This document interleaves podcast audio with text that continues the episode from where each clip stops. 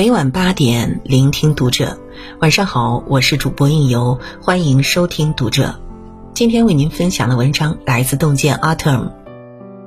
人到中年，只需要三个朋友。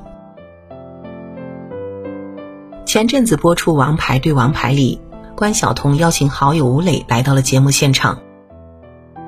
谈到朋友这个话题时，他不无伤感地说：“因为从小演戏的缘故，自己朋友很少，连这次请来的吴磊也是久违联系的活动之交。”闻言，一向喜欢插科打诨的沈腾突然正经了起来。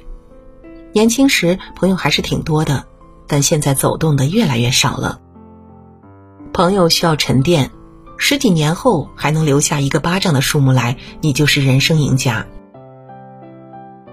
年少时，我们都曾像关晓彤一样，觉得朋友交的越多越好。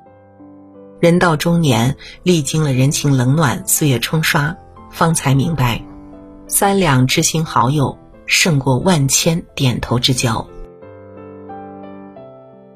泛泛之交不如不交。去年黄磊因为双标上了回热搜，《向往的生活》里来了一群二十多岁的新人。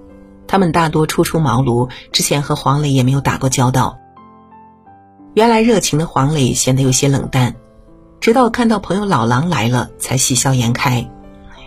两人在屋里回忆往昔，相谈甚欢。晚上的茶话会上，黄磊更是直截了当的对新人们说：“讲真的，你们来，我确实没那么热情，因为我跟你们也不熟，我没有必要跟不熟的人瞎扯。”节目播出后，不少网友质疑黄磊看人下菜，我却对他的一番话感触颇深。记得刚外出参加工作时，家里长辈打电话来，最常叮嘱的就是：朋友多了路好走，在外面一定要多交点朋友。于是那两年，每逢有朋友邀请参加聚会，只要有空闲，我必定爽快的赴约。聚会参加的多了。微信列表里的好友自然也成倍的增长。有一回公司赶项目，我连续加了快半个月的班。某日改方案到凌晨两点，胃里突然翻江倒海，想找个人陪着去医院，可是通讯录翻了又翻，竟一时不知道能找谁。那一刻，我突然意识到，自己的生活看似丰饶，实则陷入了一种困境。我所投身的不过是一场场无效社交。我所获得的也不过是一种虚假繁荣。社交软件发达的时代，冯小刚的那句“我是熟人太多，朋友太少”，是大多数人的写照。一书有一段话深得我心：城市中人看似光鲜，其实个个暗藏漏洞。高朋满座，客似云来，然而真正能谈心交谈的，却未必有三两个。多少人还在为扩大自己的社交圈殚精竭虑，殊不知觥筹交错尽虚宁，推杯换盏无真衷。许多人当时可能相见恨晚，一旦遇到事儿需要帮忙，才发现未必是真的交情。廉价的抱团取暖，反而会让人更加孤独。知己二三，足以慰风尘。人这一生会遇到很多人。大多数人都是你人生的旁观者，笑看你起落沉浮、奔波劳碌；只有一少部分人能够成为你生活的参与者，他们与你分担风雨，共享霓虹，风光不离，低谷不弃。曹雪芹在《红楼梦》写：“万两黄金容易得，知心一个也难求。”知己难交，但难交才好，因为一旦结交了，就是一辈子。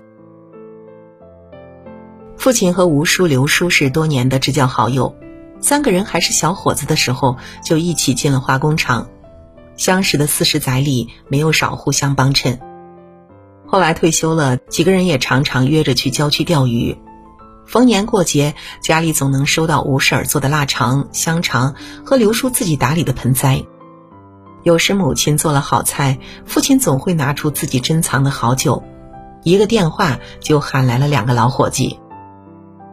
三人就着小酒追忆往事，话匣子一打开就忘了时间。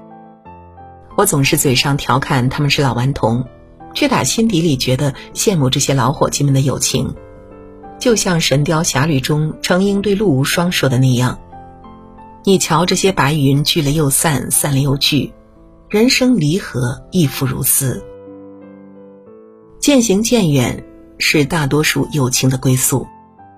与人相处就是一个大浪淘沙的过程，筛掉的是沙粒，留下来的才是金子。人到中年，看多了人情冷暖，终会明白，朋友在精不在多。你一个电话，他就随叫随到；你一个眼神，他便懂了所有。一个这样的朋友，抵得过万千点头之交。不必把太多人请进生命里。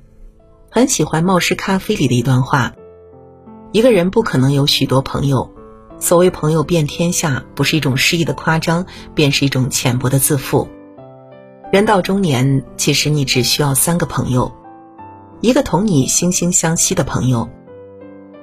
年少的时候读武侠小说，很喜欢里面的一句话：“人这一生有个能够为你办后事的朋友，就已经死而无憾。”人到中年，被生活的重压裹挟着前行，最大的宽慰就是有个惺惺相惜的至交好友。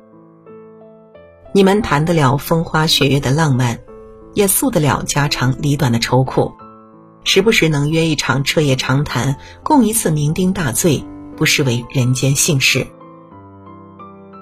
一个对你时时提点的朋友，在你迷茫时常常为你拨云见雾、指清方向；在你得意时及时提醒你戒骄戒躁、再接再厉。